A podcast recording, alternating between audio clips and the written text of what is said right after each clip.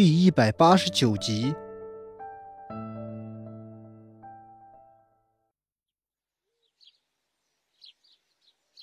这场雨，断断续续的，下了足有半个月之久。好不容易等到了雨停，天气却又嗖一下子往上窜了不少。好几回，周芷躺在床上睡觉，就是这么被热醒的。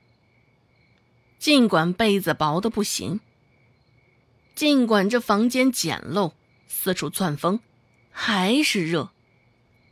在现代的时候，少说空调，至少还有电风扇。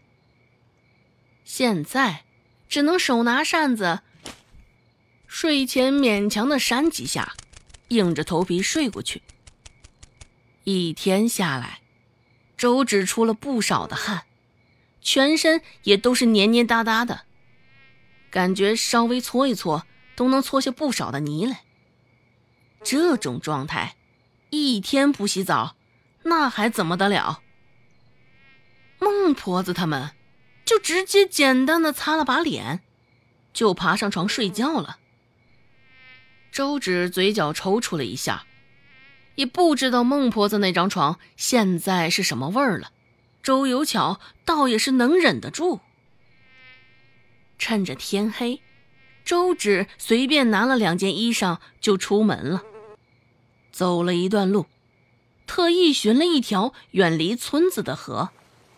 说是河，不如说是一个池塘，被两棵树遮掩着，还不容易看到。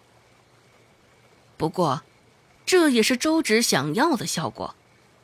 左右四处张望了一下，天黑出门的人不多，经过这边的压根儿就没见到人。周芷偏过头，嗅了嗅身上的味道，汗干了，现在有种酸味儿。就算这味道轻得很，不靠近用了力闻，压根儿闻不到。但周芷还是皱了眉头，也不再多想。周芷也没有除去身上的衣裳，直接跳了下去，扑通一头扎进了水里。水还带着几分的温热，不过触碰到肌肤，还是舒爽极了。身上的燥热感一下子被冲退了大半。周芷忘我的享受着这个澡，完全忽视了周围的动静。而距离这条河的不远处，一个着着月白色长衫的男人，一个着着墨黑色长衫的男人。正缓缓的踱着，两个人眉目如画。特别是那月白长衫的男人，模样更是俊俏无比，仿若远古上神般。两个人都静默无言，只是突然的扑通一声，打断了原本的静谧。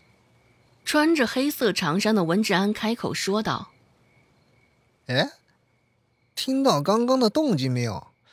听着好像是有什么东西落水了。说话的时候，温志安脚下的步子迈的也快了几分。月白色长衫的自然就是顾寒生了。不比温志安现在的焦急，顾寒生现在却还依旧淡定极了。顾寒生微微颔首，轻轻的嗯了一声。温志安开口说道：“这都要出人命了，你还能这么淡定？指不定是有人跳河了。”现在，温志安脑子里的画面丰富极了，都能出几本画本了。顾寒生现在的神情依旧淡淡，说道：“放心，来得及，也正好给他点时间，好好考虑考虑生死。”温志安无语。顾寒生这家伙说的有几分道理，活着都没勇气，那还能干什么？若真的是跳河，就该好好反省反省。跟在顾寒生的身后，两人不急不缓的走过去，走到河边，还能看到若隐若现的人，还能听到动作时带起水花的哗哗声。这些讯号传到岸边两个人的眼中，活脱脱就是求救信号。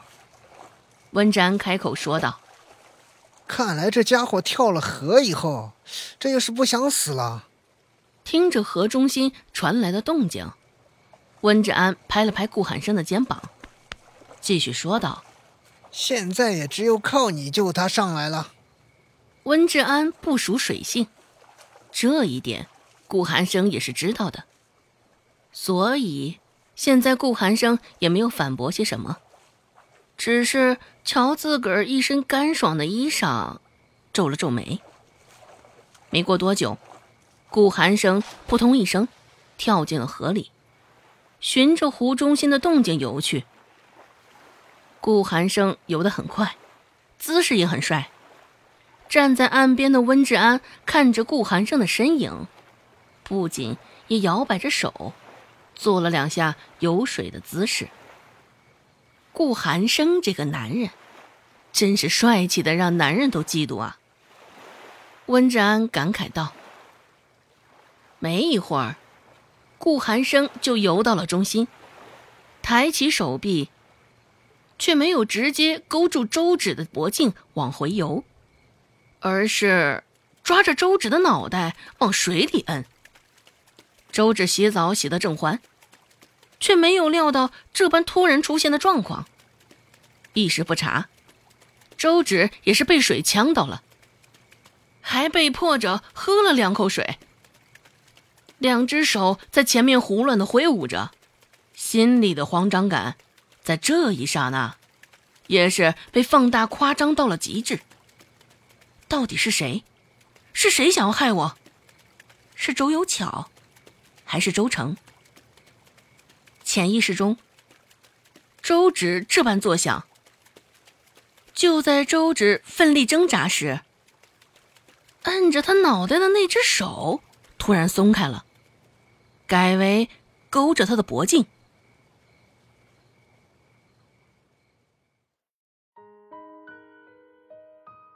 本集播讲完毕，感谢您的收听。感兴趣，别忘了加个关注，我在下集等你哦。